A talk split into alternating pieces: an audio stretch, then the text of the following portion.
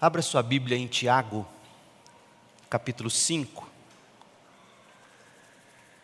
Nós vamos ler os versos 10 e 11, como fizemos pela manhã. E, e hoje eu quero agora apresentar para vocês a saga de Jó, uma introdução ao livro. Hoje pela manhã nós olhamos aqui para Tiago, capítulo 5, versos 10 e 11, e nós dissemos que a gente precisa de exemplos de fé na hora do sofrimento. Tiago diz isso.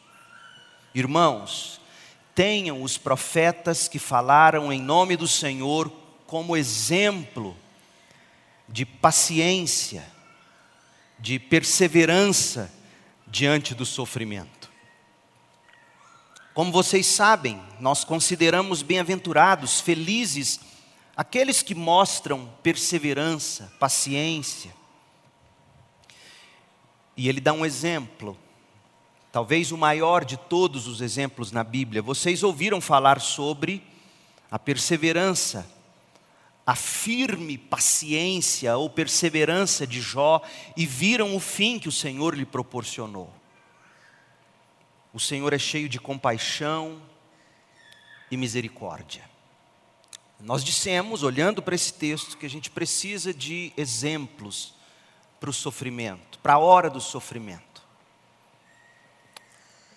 Ao longo desses vinte e pouquinhos anos como pastor, uma das coisas que mais me chama a atenção é o quanto que na hora do sofrimento, seja ele qual for, a falta de um alicerce sólido no Senhor, de um exemplo bíblico, como isso detona a pessoa mais até do que o próprio problema. E, e aí nós argumentamos, a gente precisa de um exemplo, e Jó talvez seja o, o maior de todos eles nas Escrituras, obviamente depois do nosso Senhor Jesus Cristo. Ah, e hoje Agora, nesse momento, eu quero, antes de ainda mergulharmos no livro, nós faremos isso em mensagens posteriores. A gente precisa ter uma visão panorâmica do livro. Que livro é esse? A gente ter uma ideia geral da saga, da história de Jó.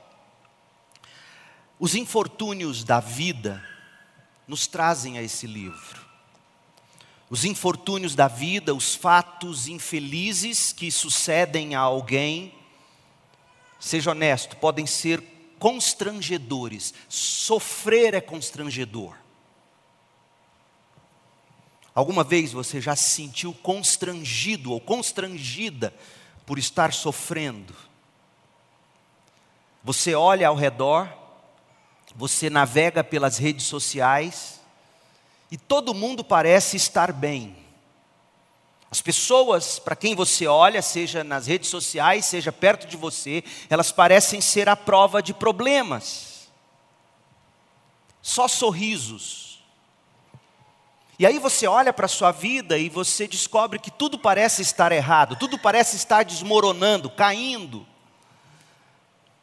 Os demais estão surfando na crista da onda da vida ao redor deles mas você, você engatinha entre perdas, derrotas, você engatinha entre dores. Os outros se alegram com o sucesso, mas você amarga o sofrimento. Os outros se sentem poderosos, mas você se sente um perdedor. Já sentiu assim? É constrangedor para você. Sobretudo ao imaginar que todos te olham como um perdedor. Honestamente, é constrangedor se sentir, em qualquer sentido, como um perdedor. Sentir que os outros o veem como um perdedor ou sentem pena de você, de algum modo, é embaraçoso para a gente, não é verdade? Sentir que as pessoas olham para a gente e dizem, tadinho, constrange a gente. A gente fica embaraçado. Frequentemente são as provações da vida que nos fazem sentir como perdedores. E parte da dificuldade, se nós formos honestos, é que nem sempre nós entendemos por que, que o sofrimento nos castiga assim, tanto assim, tão pessoalmente. Mas os outros, o sofrimento parece não castigar tanto. Você entra num dilema, e não é que você deseje o sofrimento para alguém, mas que você não entende por que, que essas coisas acontecem só com você. Já sentiu assim? Como pastor, eu já perdi as contas de quantas vezes já me sentei com pessoas lutando, por causa seja de um diagnóstico médico, um momento difícil no trabalho, a coleção de insucessos na vida ou alguma dificuldade pessoal intensa. Não foram poucas as vezes que, ouvindo pessoas nessas circunstâncias, eu ouvi a pergunta: por que, pastor? Por que eu? E aí elas começam a argumentar aquilo que elas entendem ser a causa, o porquê. Todos os outros que andam por aí parecem ser prósperos. Fulano, tudo que ele põe a mão prospera, eu, eu não consigo. As pessoas são saudáveis, elas são realizadas o suficiente, mas você não. Isso te constrange, isso te embaraça, te faz sentir um perdedor. Nesses casos, gente, cada situação alegre ao seu redor te deixa com a sensação de que todos estão conspirando contra você. Cada saudação alegre dirigida a você, cada pássaro cantando alegremente ao seu redor, em dias ensolarados, podem parecer para você, especialmente concebido para te atormentar, para ressaltar sua dor. Você se sente perdedor. Mesmo quando finalmente você admite ou aceita os seus problemas, porque isso facilita. Quando você admite que tem problemas, quando você aceita os seus problemas, facilita, mas não resolve tudo, porque ainda assim você se sente confuso, perplexa, e talvez aterrorizado com a sua incapacidade de explicar por quê. Ainda na trilha desta jornada interior, quando você está diante de problemas, a gente sofre tanto mais quando uma provação parece ser muito maior do que a gente consegue suportar. Quando ela parece demais, além da conta, e aí o nosso problema é tão doloroso e tão difícil de aguentar e de entender, que você começa a imaginar e a temer a possibilidade, ou talvez mesmo secretamente você flerta com a possibilidade de perder a fé no próprio Deus. Será que adianta mesmo esse negócio de Deus, de igreja? Afinal, eu cresci em igreja. Minha mãe deu a luz nos bancos do coral da igreja. Eu, eu cresci na escola bíblica dominical. Eu sempre fui de igreja. E para mim isso parece não resolver. E aí você flerta com a possibilidade: será que, que vale a pena mesmo? Porque Deus poderia ter me livrado de tudo isso, mas Ele, Ele não me livrou da dor, das derrotas, dos dissabores. Povo de Deus, se esses tipos de dilemas que eu narrei aqui não descrevem você neste momento da sua vida, é quase certo que um dia vai descrever. E se mesmo assim não descrever sua vida, é certo que nesse momento descreve alguém próximo de você. A gente precisa da sabedoria do livro de Jó. Foi por causa desses tipos de dilemas, foi, foi por esta causa que hoje nós embarcamos, e Deus permitindo, nós vamos seguir até o final do mês em uma jornada através da saga de Jó. Nós estamos em busca, como disse Tiago, de exemplo de paciência, de alguém que é firme, constante diante do sofrimento. Nós queremos ouvir sobre a sabedoria de Deus, a bondade de Deus no sofrimento e na busca do povo de Deus. E hoje cedo, Nós dissemos que a gente precisa do exemplo de Jó, e nesta noite nós faremos uma introdução ao livro, antes de nós mergulharmos em suas partes, Deus permitindo, nas próximas ocasiões. Minha oração, gente, honestamente, como, como eu disse de manhã, é que esta série de mensagens auxilie você a tomar com fé o caminho que vai te levar a ver a glória de Deus na face de Cristo em meio ao seu sofrimento. Porque leia, eu desafiei você a ler o livro de Jó essa semana. Você consegue ler ele numa semana, se não menos disso. E você vai ver em momento algum Jó parece estar implorando por cura. Ele quer um mediador, ele quer um advogado, ele, ele quer a justiça de Deus, e ele sabe que ele é homem e não consegue por si só. Nós embarcamos no livro de Jó para nós obtermos a sabedoria de Deus para a hora do sofrimento, e todos nós sofremos. E nestes dias, parece que nós temos sofrido mais. Gente, eu tenho notado, e você também. Você encosta numa pessoa hoje, nestes dias, encosta nela. Você sente ela dolorida. Tem algo dolorido nestes dias. E como, e como tem faltado a sabedoria de Deus no livro de Jó para a vida. E eu disse pela manhã e repito que nós vamos estudar hoje e nos próximos domingos vai ser um divisor de águas na sua vida. Primeiro, já foi um divisor de águas, eu tenho certeza, quando pela manhã eu afirmei que diante do problema você não pergunta por quê. Diante do problema você não pergunta para quê. O porquê nós já sabemos. O pecado afetou todo mundo. O para que nós sabemos, todas as coisas são para a glória de Deus. A pergunta não é por quê, a pergunta não é para quê. E quem te disser a partir de hoje, olha, não pergunta por quê, pergunta para quê, diz, ah, tá. A pergunta não é essa. A pergunta é: quem é meu Deus? Quem é meu Deus? Então, deixe Deixe de se ver ou deixe de se sentir um perdedor quando você olhar para a história de Jó. A gente se sente perdedor, a gente fica constrangido quando as pessoas olham para nós com pena, dizendo: Meu Deus, tadinho. E não é errado as pessoas terem pena de nós, gente. Não é errado isso, necessariamente.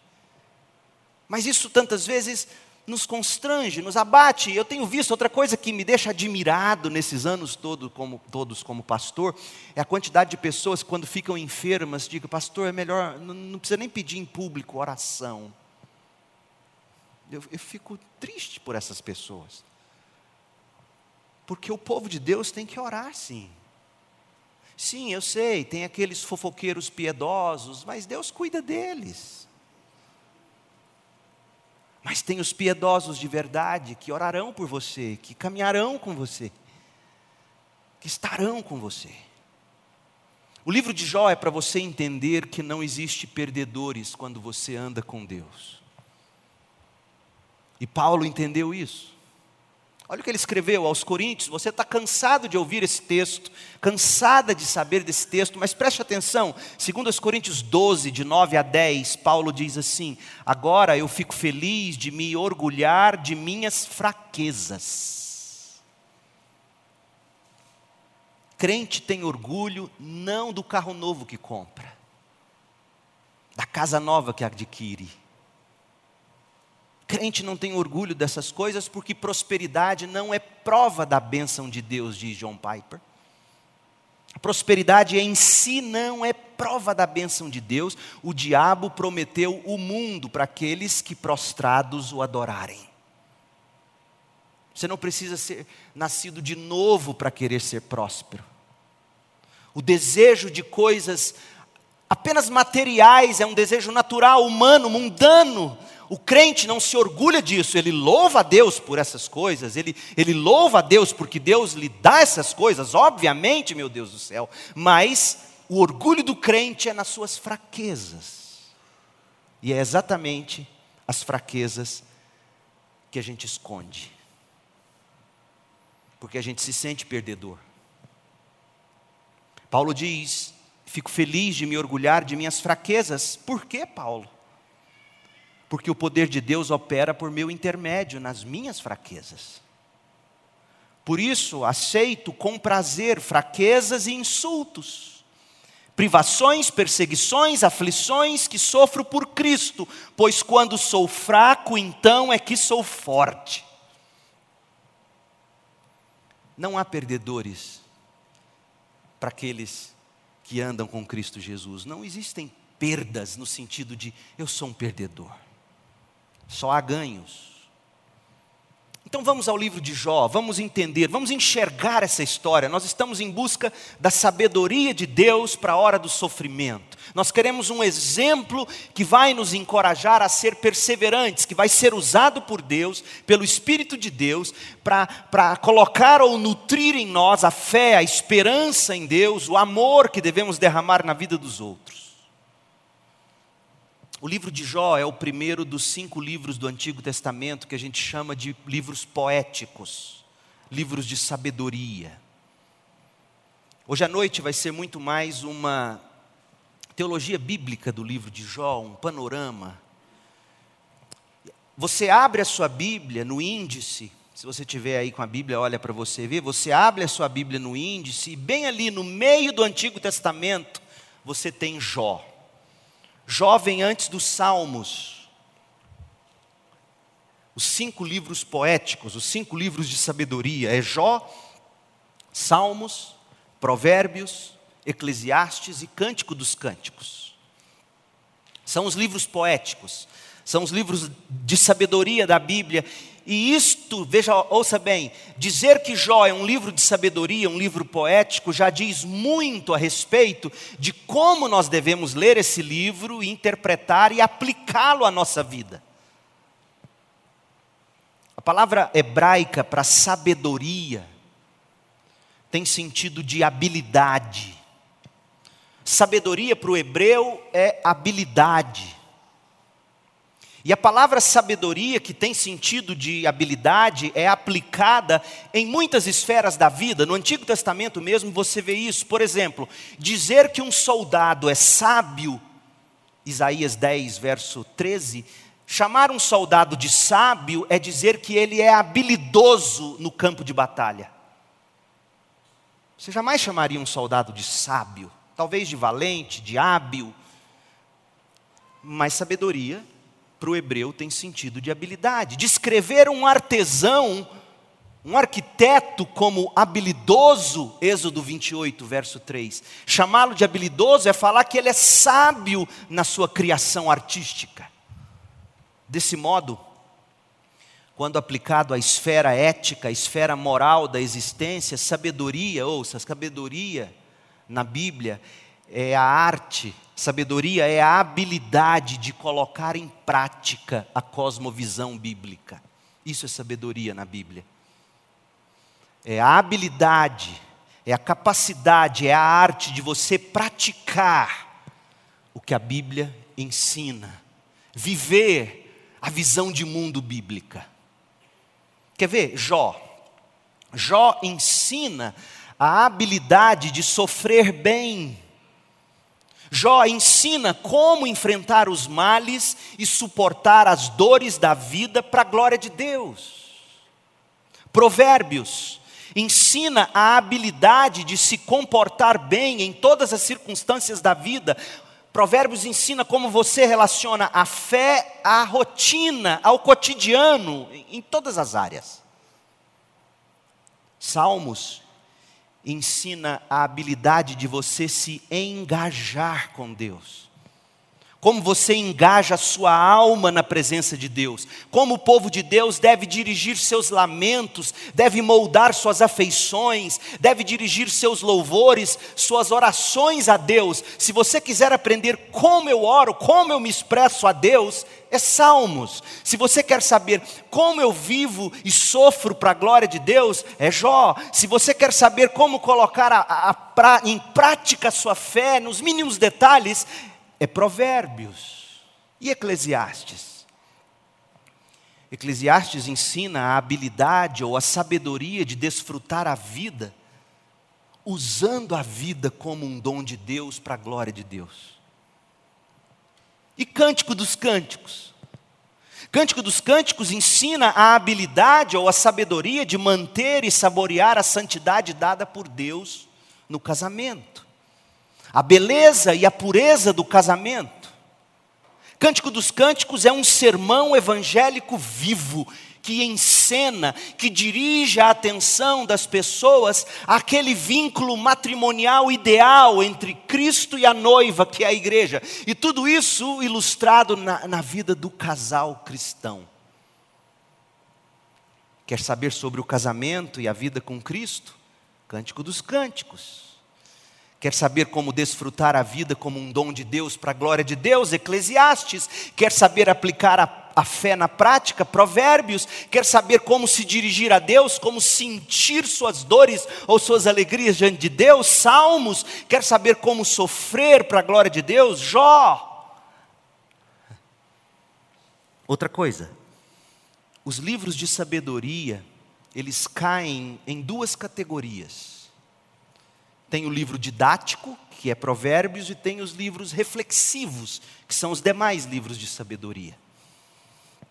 O livro de Provérbios é didático porque trata de questões de moralidade, de ética na prática. As máximas contidas, as máximas concisas no livro de Provérbios vão direto ao ponto, tratam da conduta adequada em virtualmente cada contexto da vida, mostra como é a vida diária santificada. Os demais livros são reflexivos, porque tratam dos problemas e das grandes questões da vida sob a luz da fé. Jó e Eclesiastes tratam particularmente da tensão entre fé e experiência, os grandes porquês que tão frequentemente põem em prova a nossa fé. Jó e Eclesiastes. A maioria dos tópicos tratados aqui nos livros de sabedoria caem em três pontos focais. Olha só que interessante, para você saber qual é o propósito de se ler e se estudar a Bíblia, especialmente os livros de sabedoria. Primeiro, os livros de sabedoria, a atenção especial é dirigida ao indivíduo. A sabedoria, nesses livros de sabedoria, não dá lugar para você escapar da mensagem desses livros. É bem personalizado.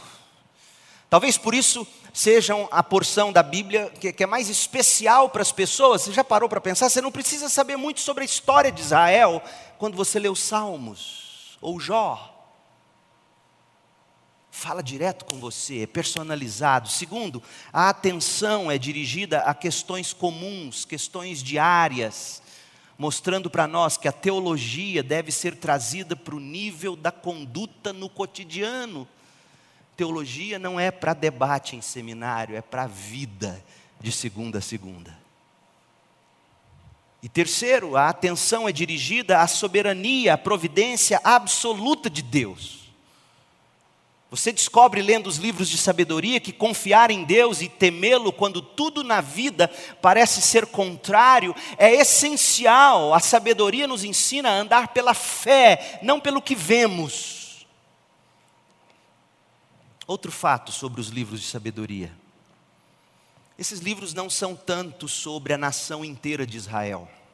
Um salmo ou outro conta uma história de Israel, mas Provérbios, por exemplo, não é tanto sobre a história de Israel. Jó, Jó não era nem hebreu, como veremos. Mas Provérbios foi escrito para os jovens que comporiam a comunidade de Israel.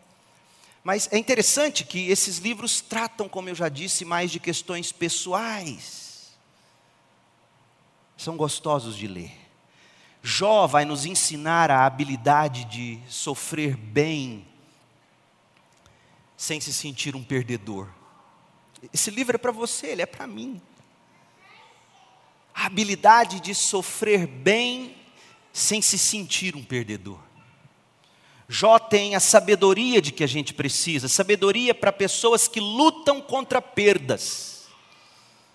Sabedoria para pessoas que engatinham no meio da dor, sabedoria para quem amarga o sofrimento, sabedoria para quem se sente perdedor. Esse livro é para você. Jó talvez seja o livro mais antigo da Bíblia, sabia disso? Você lê a história de Jó e você começa a descobrir que esse livro está situado no meio do período dos patriarcas. Jó viveu nos dias de Abraão, Isaac, Jacó e José. Eu vou mostrar para vocês como é que a gente sabe disso. Jó conta a história de um homem que perdeu tudo perdeu riqueza, perdeu família, perdeu saúde. Num, num, momento chegou a perder um pouco da fé da própria esposa, que ao que tudo indica voltou para o trilho de novo. Um homem que debate com o porquê. Um homem que estava se sentindo um perdedor, especialmente quando os amigos chegaram perto dele e começaram a pregar para ele. Jó talvez seja o livro mais antigo da Bíblia. A saga começa com um debate celestial entre Deus e Satanás.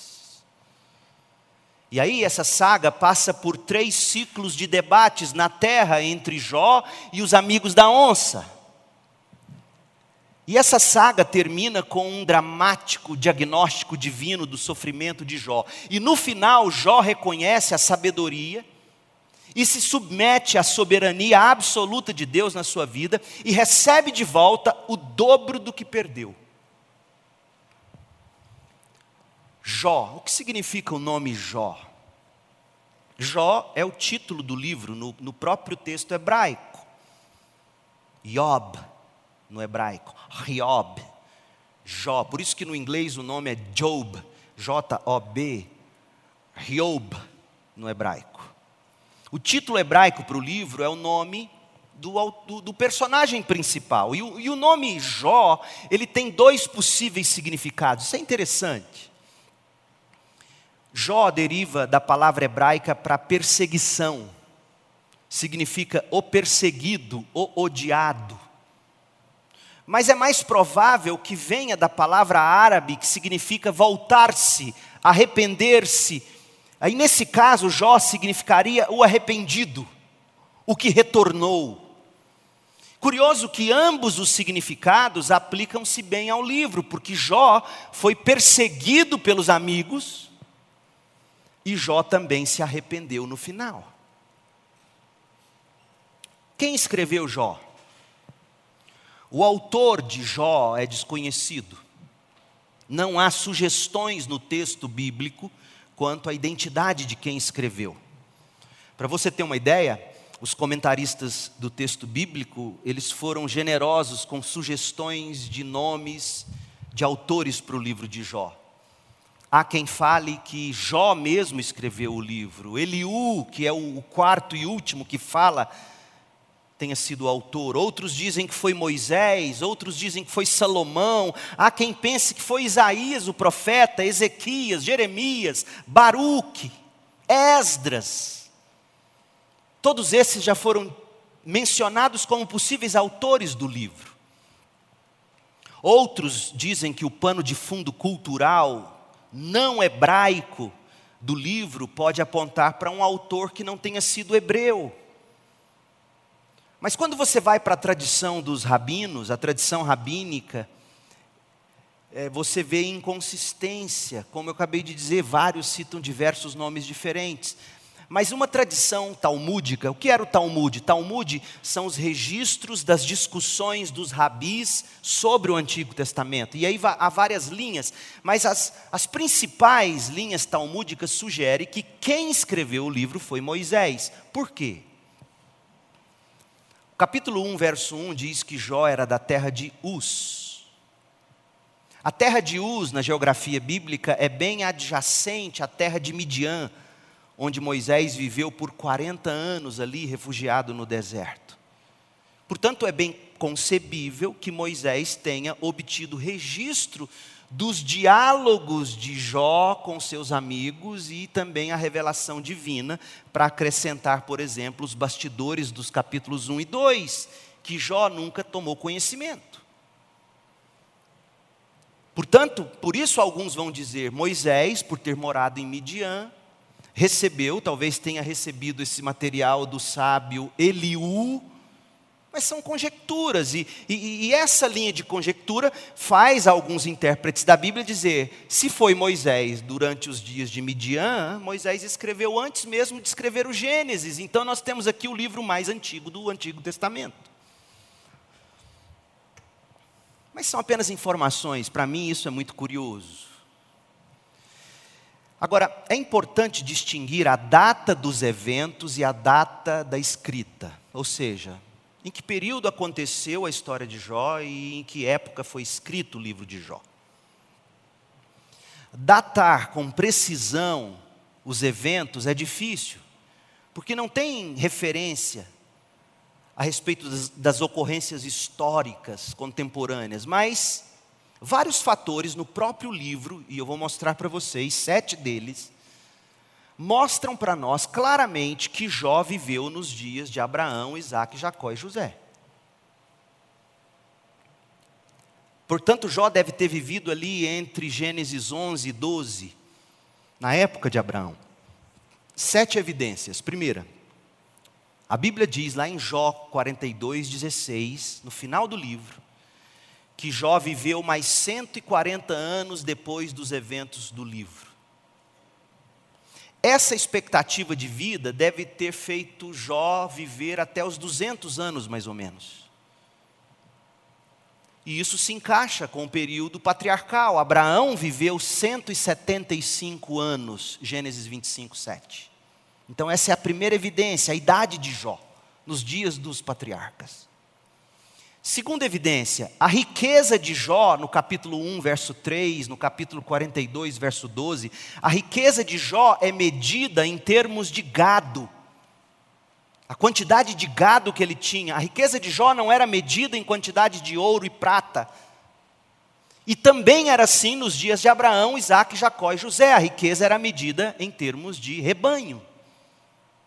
Terceiro, tal como Abraão, Isaac, Jacó e José, Jó é o sacerdote da família. Você vê já no início do capítulo 1 que Jó oferecia sacrifícios a Deus pelos filhos. Assim também fizeram os patriarcas. Outra coisa interessante, outro dado que vai nos mostrar que Jó foi contemporâneo dos patriarcas. Você lê o livro de Jó e não há referência no livro de Jó sobre a história de Israel. Logo, a história deve ter acontecido bem antes de Israel ser formada como nação. Não faz referência ao Êxodo, não faz referência à lei de Moisés, não faz referência ao tabernáculo. Jó foi contemporâneo dos patriarcas, viveu antes desses grandes eventos do Antigo Testamento. Também adequado ao tempo de Abraão, a unidade social nos dias de Jó é o clã, é a família patriarcal, como era nos dias de Abraão. Sexto, os caldeus, veja, Jó 1,17, os caldeus que roubaram os camelos e assassinaram os servos de Jó, a Bíblia diz que eles eram nômades, eles ainda não eram moradores de cidades.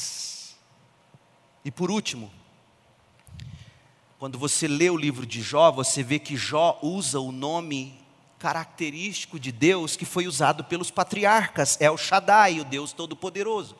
31 vezes Jó usa o nome El Shaddai, o mesmo que os patriarcas usavam. Isso então é para tentar localizar você. Que época mais ou menos Jó viveu? Viveu mais ou menos nos dias de Abraão. Quando o livro foi escrito, é dificílimo, é praticamente impossível saber. Parece que foi escrito logo após os eventos, talvez por Jó ou por Eliú. Outros dizem, não, foi por Moisés durante o período de Midiana, ou foi nos tempos de Salomão, enfim.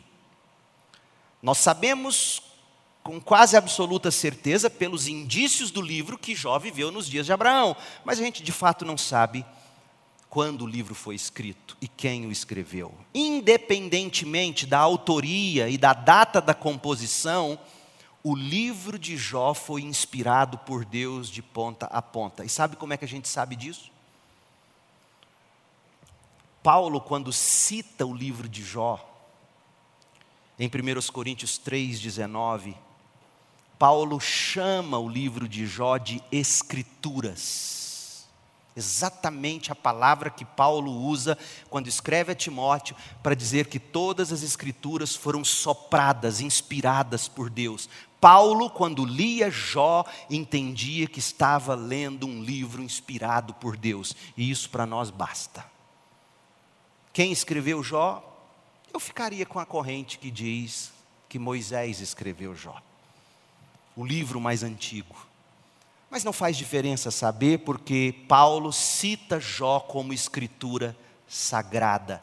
E é, e é bom a gente entender, porque a gente acaba entendendo que essa história, independentemente de quem a escreveu, ela se aplica a todos em qualquer época ou cultura. Qual é o tema central desse livro? A questão básica do livro é a seguinte, gente: por que os justos sofrem? Por que pessoas boas sofrem? E aí, é aqui que eu digo que você vai começar a perceber que o livro de Jó é um divisor de águas na teologia de muitos. A questão principal de Jó não é porque o justo sofre, não é só isso. Por que, que o justo sofre sendo Deus bom, amoroso e todo-poderoso? Que história é essa de termos um Deus que é todo amor e todo poder, e ainda assim ele, ele permite, ou ele deseja, ou ele faz com que o justo, o bom, sofra? Esse é o grande dilema de todas as eras os céticos e ateus das universidades de hoje, para justificarem o ateísmo deles, tantas vezes dizem isso. Que Deus é esse, que é amor poderoso e, e permite o sofrimento? Até hoje é a mesma história. Só que o sofrimento em si não é o tema central da saga de Jó. O que está em jogo, o foco, está no que Jó aprendeu sobre Deus com o seu sofrimento. Se você lê o livro de Jó querendo aprender sobre sofrimento, quando Deus começar a falar no livro, você vai achar que Deus é que está fora do tom. Comece a ler o livro hoje perceba. Mas se você lê o livro sabendo que todos aqueles que vão falar, falam sem saber que Deus está se revelando, e aí Deus começa a falar, e você fala: ah, olha só, eles perderam. Leia o livro. Sensação que você tem, se você quer apenas entender porquê do sofrimento, é de que Deus, quando começa a falar, fala de tudo, menos do que precisava falar. E o que a gente aprende é que Deus revela a soberania dele sobre toda a criação, e a sabedoria dele, a bondade dele na providência dele na história deste universo que ele mesmo criou. Então, Jó é um livro que vai revelar quem Deus é no sofrimento. Por isso, a pergunta nunca deverá ser por quê ou para quê, mas quem é meu Deus? Como ele a mim se revela nesta situação.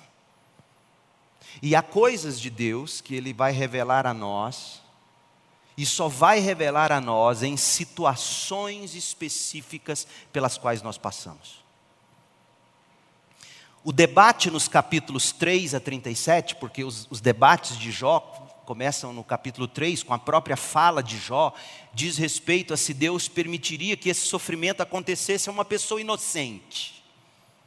Os amigos de Jó tentam dizer: não, está acontecendo porque você pecou, você errou, você não presta, você ama dinheiro e isso e aquilo, tira vantagem dos outros, você tem pecado oculto, como muitos hoje vão dizer. A gente às vezes fica constrangido de, de falar do nosso sofrimento, que as pessoas olham para falam: hum, pastor passando por essa prova, esse...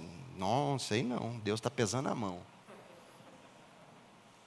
Esses são os amigos de Jó, sabem nada, ignorante. E Deus dá uma chamada neles. As soluções simplificadas oferecidas pelos três amigos de Jó são simplesmente inadequadas. Eliú, quando começa a falar no capítulo 32, Eliú, e fala até o 37, ele é o que mais fala nesse livro depois de Deus, fala, fala, fala, fala.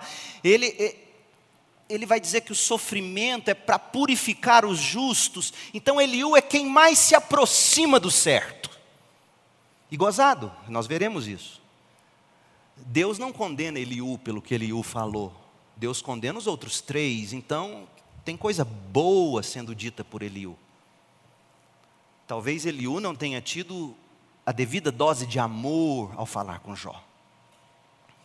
E a conclusão de tudo é que Deus é soberano, Ele é sábio, Ele é bom, Ele é digno de adoração em tudo o que Ele escolhe fazer.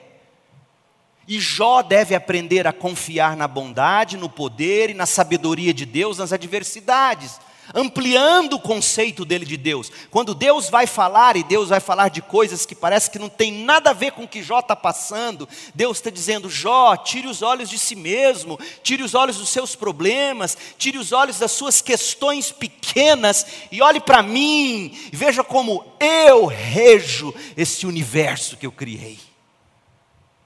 Tire os olhos de si mesmo e olhe para mim. É aí que está a cura. E a gente faz isso. Quando você está estressado, você vai passear no shopping, por quê? Porque você quer tirar os olhos dos problemas e que quer pôr os olhos nas vitrines. A gente busca isso. E Deus aqui em Jó diz: tire os olhos de si, dos problemas, olhe para mim. O que nós aprendemos em linhas gerais é que até mesmo esse homem, como diz o capítulo 1, verso 1, o homem íntegro e reto e temente a Deus e que se desviava do mal, até mesmo ele precisa se arrepender quando ele se torna orgulhoso. E ao longo da, da, discussão dele, mesmo sem abandonar Deus, ele vai se mostrando orgulhoso. E ele mesmo chega no final e diz: Eu me arrependo de tudo que eu disse. Ele tem que chegar ao fim dos seus próprios recursos. E Deus faz ele chegar ao fim dos próprios recursos. Ele tem que se humilhar, ele tem que reconhecer a grandeza e a majestade de Deus, e ele chega a esse ponto. O livro de Jó ensina que Deus é Senhor nos céus, na terra e debaixo da terra, como Paulo escreve em Filipenses 2,10. O livro de Jó ensina que Deus é onisciente, onipotente, sábio e bom, e como tal, os caminhos de Deus às vezes são incompreensíveis para os homens, para as mulheres, para os jovens, para os velhos, mas mesmo que nos pareçam incompreensíveis, eles são sempre dignos de serem confiados. Porque Deus tem uma vontade boa, agradável e perfeita. Importante, gente, para você ler o livro de Jó sem as perspectivas dos capítulos 1 e 2, que são os bastidores no céu, e sem a fala de Deus do capítulo 38 ao 42, o miolo desse livro, os capítulos 3 a 37, são um mistério. Quando as cortinas do céu são abertas e Deus nos leva às regiões celestiais e nos conta o que acontece lá, é que toda a história faz sentido. E aí, quando ele volta no final e fala o que tinha a dizer, é que a gente entende, agora sim. Talvez você nunca tenha entendido direito a história de Jó, porque você acha que Deus escreveu esse livro para explicar por que, que a gente sofre, ou para que, que a gente sofre. Mas Deus não escreveu esse livro para falar do porquê e do para quê. Ele escreveu esse livro para dizer quem Ele é. Ah, aí vai fazer sentido. Quem é esse meu Deus? E Jó vai dizer: o sofrimento nem sempre está associado a um pecado particular. Muitas vezes Deus usa soberanamente a dor para santificar. Então vamos ao panorama do livro, rapidinho. Diz a sabedoria que antes de você se deter em detalhes, é bom que você tenha uma visão do todo. Eu sempre disse isso aqui: quando você for comer num buffet, comida por quilo, antes de pegar aquela bacia que eles te dão, que é um prato enorme, é uma bacia, e aí o nego vai colocando feijão, arroz, estrogonofe, peixe, feijoada, farofa, salada. E antes disso, Dá uma volta ao redor, põe a mão para trás. Meu cardiologista em Campinas dizia isso. Leandro, põe a mão para trás, porque você gosta de comida. Seu olhar revela, Leandro. Então você tem que se ver como um adicto. E eu falei: É verdade. Põe a mão para trás, anda ao redor do buffet, visualize o todo e depois você ataca. E é isso que eu tenho tentado fazer. Então, a gente precisa ter uma visão do todo antes de nós mergulharmos nos detalhes, é o que a gente vai fazer agora. Jó, capítulos 1 a 3. Os dois primeiros capítulos apresentam a história básica. Capítulos 1 e 2 nos revelam quem é Jó e quais foram as suas provações. Então, no final do capítulo 2, três amigos de Jó se aproximam para consolá-lo, e eles ficam em silêncio por uma semana. Esse é o bom amigo. É aquele que quando você sofre, fica só do seu lado. O bom amigo ele chega, ele fica do lado, ele está ali. Eles foram bons enquanto ficaram em silêncio. Quando abriram a boca, Jó não precisava mais de inimigos. Finalmente, e, e, isso é importante porque tem gente que quando vê o amigo ou a família, alguém da família sofrer, se afasta, porque não, eu não sei o que dizer, não, não tenho o que dizer. Chega perto. Chega perto, só isso. Não tem o que dizer. Aliás, se dizer pode estragar. Chega perto. Estou aqui, estou orando por você, conta comigo. No capítulo 3, Jó decide falar. Depois de uma semana, ele fala e ele derrama sua queixa diante de Deus. Aí vem a segunda parte do livro, do capítulo 4 ao 41. Em seguida, capítulo 4 a 41, exceto o capítulo 41, são uma série de diálogos. E a maior parte do livro se ocupa com esses diálogos capítulos de 4 a 31 contém três ciclos de diálogos. Diálogos entre Jó e os três primeiros amigos, Ele faz, Bildade e Zofar. O primeiro ciclo vai do capítulo 4 ao 14. O segundo ciclo vai do 15 ao 21. O terceiro ciclo vai do 22 ao 31. Nos ciclos 1 e 2, ele faz, fala, Jó responde. Bildade fala, Jó responde. Por fim, Zofar fala e Jó responde. E no fundo, cada um desses oradores repisa os mesmos pontos. É goteira na cabeça de Jó. A mesma coisa acontece no terceiro ciclo, que vai do verso 22 ao 31. Exceto que no terceiro e último ciclo, o último orador, que é Zofar, que falou nos dois primeiros ciclos, ele não fala no fim do terceiro ciclo, porque o debate acaba.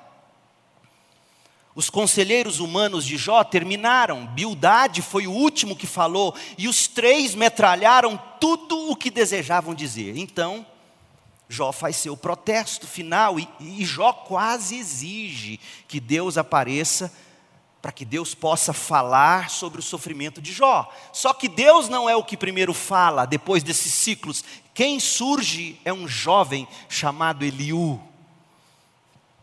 Capítulo 32 a 37. Eliú, ele, ele se coloca educado, ele diz que ele está ouvindo há muito tempo, ele diz: Eu não falei nada porque eu sou mais jovem e, e, eu não quero ser desrespeitoso com os mais velhos, mas quando ele começa a falar, ele o fala o que pensa. Ele diz que as acusações de Jó devem ser respondidas, então fala sobre a grandeza de Deus, de como a justiça de Deus não pode ser contestada. E ele está certo. Tanto que Deus não dá a bronca nele. Finalmente, nos capítulos 38 e 39, o próprio Deus entra na discussão. Deus começa a falar aqui no 38. E Deus critica aqueles, nas palavras de Deus, Jó 38, 2, aqueles que falaram com palavras tão ignorantes. E uma das descrições mais notáveis na Bíblia a respeito da obra de Deus na criação estão nos capítulos 38 e 39. Lembra que eu falei que o que Deus vai falar aqui parece que não tem nada a ver com o que Jó está vivendo? Porque quem vai amar esses capítulos são os biólogos, os zoólogos, os geógrafos, os agrônomos, os estudiosos da natureza, porque Deus aponta Jó para tudo que Deus criou e como ele soberanamente dirige tudo em providência sábia e bondosa. E Deus então para de falar de lepra, de dor, de, de, de doença, de sofrimento, e, e fala: Jó, olhe para fora, olhe para o que eu criei, veja isso, veja o, o, o monstro marinho, veja o, o bicho pequenininho. Ele chama a atenção de Jó para as coisas lindas da vida. E aí no capítulo 40, Deus pergunta diretamente a Jó. Abra no capítulo 40, verso 2, e olha o que Deus pergunta a Jó, depois de ter dito o que disse. Jó, ainda quer discutir com o Todo-Poderoso. Deus é muito bom, gente. Deus poderia simplesmente esmagar Jó. Ele ainda diz: ainda discute, quer discutir com Todo-Poderoso. Você critica Deus, mas será que tem as respostas? A resposta de Jó é muito simples. Olha o que ele diz no capítulo 40, verso 4. Jó diz: Eu não sou nada como poderia encontrar as respostas? Eu cobrirei minha boca com a mão, eu já falei demais, não tenho mais nada a dizer. Deus triplica. Verso 8, capítulo 40, verso 8. Porá em dúvida minha justiça e me condenará, só para provar que tem razão. Você é tão forte quanto Deus, Jó? Sua voz pode trovejar como a dele, então vista-se de glória e esplendor, de honra e majestade, já que você é Deus, vista-se como Deus.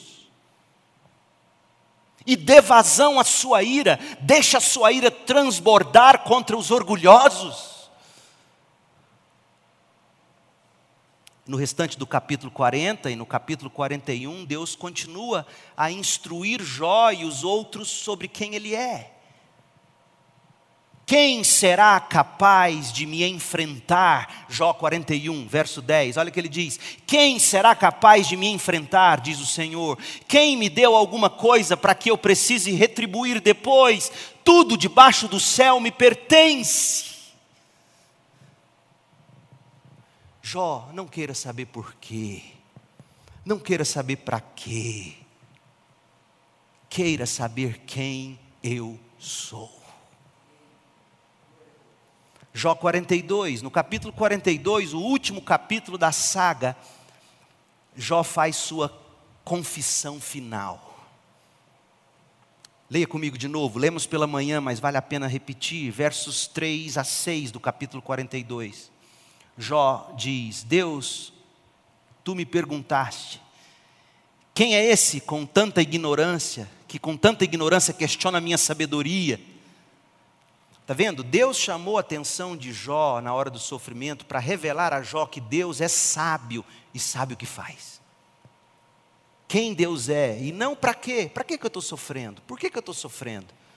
Eu estou repetindo isso e vou repetir até o fim, porque a gente tem que esquecer essa cultura errada que diz que na hora do sofrimento você tem que saber para quê. Não é para quê, é quem Deus é.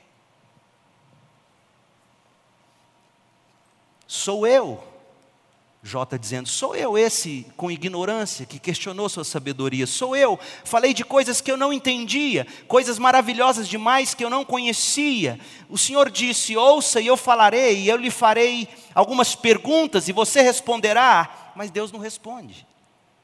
Antes, Deus, eu só te conhecia de ouvir falar. Agora eu te vi com os meus próprios olhos. Jó não diz: ah, agora eu entendi, agora eu sei para quê. Não. Nunca mais, povo de Deus, queira saber para quê, queira saber quem é meu Deus, queira, queira que seus olhos vejam Deus. Vejam Deus na sua dor. Vejam Deus no seu sofrimento. Antes eu te conhecia de ouvir falar, agora eu te vi com meus próprios olhos. Retiro tudo que eu disse e me sento arrependido no pó e nas cinzas. E aí a história termina no capítulo 42 com Deus dizendo aos três primeiros, ele faz Bildade e Zofar, que eles estavam errados. E note, Deus não faz referência a Eliú. Então Deus abençoa Jó. Mas Deus não, não diz, Deus não esclarece tudo como nós gostaríamos, ou talvez como Jó gostaria no início, mas o que Deus fala é o bastante para o que crê. Esse é o resumo do livro. E nós vamos voltar a ele com detalhes em outras ocasiões, Deus permitindo. E eu quero que você leia esse livro essa semana, e releia, e releia, e releia. Mas eu quero finalizar com três aplicações. Permitam-me dizer três coisas sobre o que vimos até aqui. Primeira, coisas ruins. Que coisas ruins? Desde o ônibus que você perde, o voo que você perde no aeroporto, a bicicleta sua que é roubada, coisas ruins, das menores às piores das coisas pequenas às dores mais profundas, às catástrofes. Coisas ruins acontecem até mesmo com os que são mais piedosos de todos os seres humanos. Jó era um desses, íntegro e que se desviava do mal. Sofrimento e dor não são coisas que acometem apenas gente ruim. Sofrimento não é maldição de Satanás. O diabo, eu vou me segurar para não entrar na história, mas. É, não vou falar não, vocês vão voltar para ouvir. Mas o diabo entra mudo. E só não saiu calado porque Deus puxou a língua dele. Foi Deus que puxou a língua de Satanás. Foi Deus que falou: Você viu Jó? Eu vou falar. Imagina o ladrão, você é dono de uma joalheria e o alarme dispara lá na sua casa e você corre na loja, na joalheria. Você entra lá dentro e pega o ladrão assustado, assim, sem armas, olhando para sua cara. Aí você vira para o ladrão e diz assim: Você viu o diamante que eu tenho lá no cofre? É isso que Deus faz. Você viu Jó? Meu melhor diamante. Coisas ruins acontecem até mesmo com os mais piedosos de todos os seres humanos. Hoje, depois do culto, um jovem me procurou perguntando se macumba pega. E eu disse: pega se Deus quiser que pegue. E pega não porque é macumba em si. Pega quando Deus diz: vai lá e pega Satanás. Você não tem que ter medo de macumba, você tem que ter medo de Deus. Deus diz: vai lá e pega Jó. Lembra que eu te disse que isso aqui explodir sua teologia? É Deus quem diz: vem cá no cofre e veja o meu Jó. E para que, que Deus faz isso, pastor? Poxa, eu te expliquei, eu gastei quase uma hora para te dizer. Deus faz isso para no final Jó dizer: agora eu te vejo. É amor é para que você veja Deus de um modo como nunca visto antes, de um modo salvífico, santificador, de um modo que te desmama, como C.S. Lewis diz, Deus é aquele cirurgião que por te amar e querer sua cura, ele vai com bisturi arrancando o que tem que arrancar, e, e ele não seria amoroso se ele não cortasse. Isso é Jó. Sofrimento e dor não são coisas que acometem apenas gente ruim, mas pessoas, seres humanos, nessa era caída no pecado. E Hebreus 12 diz que Deus disciplina quem Ele ama. Neste mundo nós teremos aflições, e nós venceremos este mundo não fazendo oração mais forte do que as orações contrárias, ou oração para quebrar macumba e maldição. Meu Deus, isso não é Bíblia. Nós venceremos o mundo E eu já disse isso aqui, repito: um crente vence o mundo quando ele chega ao final da vida, em meio a todas as lutas, todas as dores, todos os ganhos, todas as perdas, ele chega no final da vida e não blasfema Deus e morre em fé. Isso é vencer o mundo, não é ganhar o mundo e perder a alma. Fé e esperança que nos são plantados no coração pela palavra de Deus, com o exemplo de Jó, por exemplo. Isso é o que nos ajuda a atravessar as coisas ruins que nos acontecem. Então, coisas ruins não é obra de macumba. Coisas ruins não é porque você está debaixo da maldição de Deus, no sentido de que agora Ele está pesando a mão. Coisas ruins é porque Deus quer. E Ele quer para que você o veja e diga: Eu te amo mais do que a própria vida. Segundo, às vezes nós vamos entender o que Deus está fazendo, outras vezes nada vai fazer sentido no nosso sofrimento. Nada. Jó ficou sem respostas. Bastou para Jó ver Deus são nas horas de humilhante ignorância do que está acontecendo que a gente precisa de algo ainda mais além do que a compreensão. A gente precisa da revelação de Deus. E apenas aquilo que Ele quer revelar a nós. Então nós não devemos nos surpreender quando for esse o caso. Quando nós não entendermos o que está acontecendo. Quando nós não entendermos por que Deus está fazendo isso, para que Deus está fazendo isso. Se nós somos criaturas limitadas, então nós devemos presumir que muitas vezes tantas coisas vão estar fora do alcance da nossa compreensão.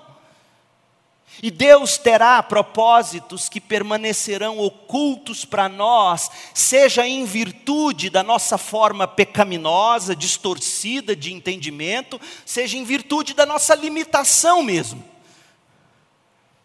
Porque Deus quer nos ensinar que nós vivemos não de probabilidades estatísticas, do que vemos, vivemos não por vista, vivemos pela fé nas promessas de Deus. Uma das coisas que mais consola meu coração quando você olha para um filho como o meu, 18 anos, esse ano fez 18, ia tirar a carteira de motorista agora, iniciar a faculdade de direito. E se eu paro e fico assim, meu Deus, menino tão jovem, a vida dele está parada. A maioria de nós pais pensaria assim: a vida do menino está parada.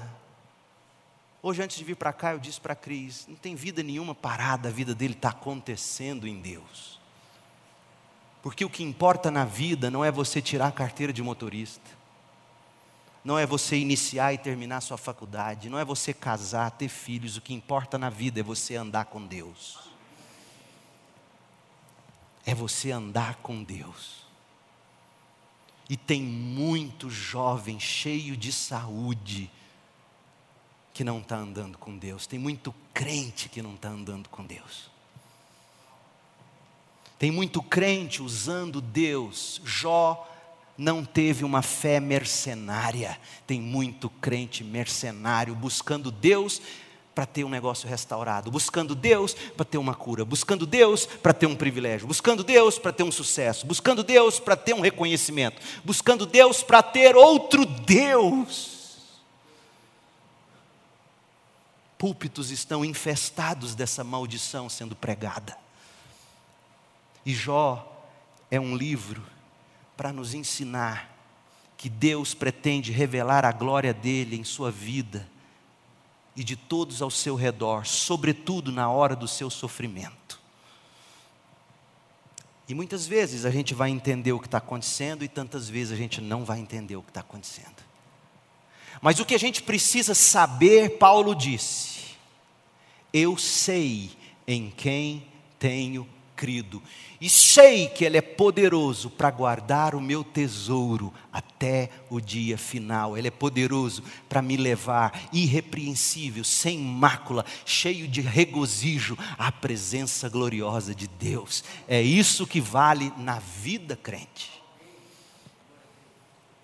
Por fim, eu já disse, Deus quer revelar a glória dele na sua vida e na vida de todos ao seu redor. Você pode ter certeza disso. Agora, é, como que Deus pretende especificamente revelar a glória dele? A gente poderia e teria que ir a diversos outros livros da Bíblia, mas vamos nos conter em Jó. O contexto do livro de Jó nos mostra muito claramente que Deus pretende exibir a glória dele na vida dos filhos dele, mesmo enquanto esses filhos padecem o sofrimento. E é isso que mais deixa o mundo espantado. É olhar para você, jovem, sofrendo, e ainda assim não blasfemando seu Deus, amando seu Deus, andando com seu Deus, cheio de esperança no seu Deus. O mundo olha e diz: como isso é possível? Essa é a razão da nossa fé que o mundo precisa ouvir. Como você consegue? Se você é um filho de Deus, reconciliado com Ele por meio de Cristo, perceba que o seu, o seu próprio sofrimento pode exibir primorosamente a glória de Deus, enquanto você serve Deus, adora Deus, de uma forma que simplesmente desafia a compreensão e as habilidades do mundo. Adorar e buscar a Deus quando você está bem, no bem bom, você não precisa nascer de novo para ser assim. Se você, cristão, se você está atualmente passando por um período de sofrimento, e aqui olhando para a câmera, eu espero que meu filho esteja me olhando, digo para você, Samuel. Se você está atualmente passando por um período de sofrimento, Pode ser que Deus esteja sentado nos lugares celestiais, agora, neste momento, olhando para você, apontando o dedo para você e dizendo: Reparou meu servo Samuel? Reparou meu servo Jó? Reparou meu servo João? Reparou minha serva Maria? Poderá ser que um dia você irá assistir Deus mostrando a toda a criação as glórias ainda não reveladas do que Ele fez para criar você, a imagem dEle, e então te recriar como filho dEle na fornalha da aflição que te leva para Cristo. Povo de Deus, muitas vezes nós sofremos, mesmo os piedosos sofrem. Às vezes nós entendemos o que está acontecendo, outras vezes não. E pela graça de Deus, nós podemos sempre confiar na sábia, boa e soberana providência do Senhor. O livro de Jó fala realisticamente do nosso sofrimento. O livro de Jó explora os limites do nosso entendimento. O livro de Jó ilustra de maneira convincente a nossa necessidade de confiar na soberana e sempre sábia providência do Senhor. Olha o que Jó escreveu em Jó 28, 28. Deus diz a toda a humanidade: o temor do Senhor é a verdadeira sabedoria, afastar-se do mal é o verdadeiro entendimento.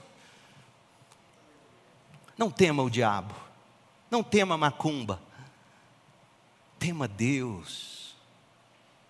Esta é a sabedoria da Bíblia para os que se sentem perdedores. Você se sente perdedor? Você se sente perdedor? Constrangido porque os outros olham para você com pena, por que tanto sofrimento na vida dele ou dela? Você se sente perdedor? Jó é para você, considere Deus no seu sofrimento. Olhe para Jesus Cristo, que foi filho de dores. Olhe para Cristo, olhe para o Redentor. Concentre-se nele, porque ele é confiável. Essa é a mensagem que nós extraímos da saga de Jó. Prove e veja.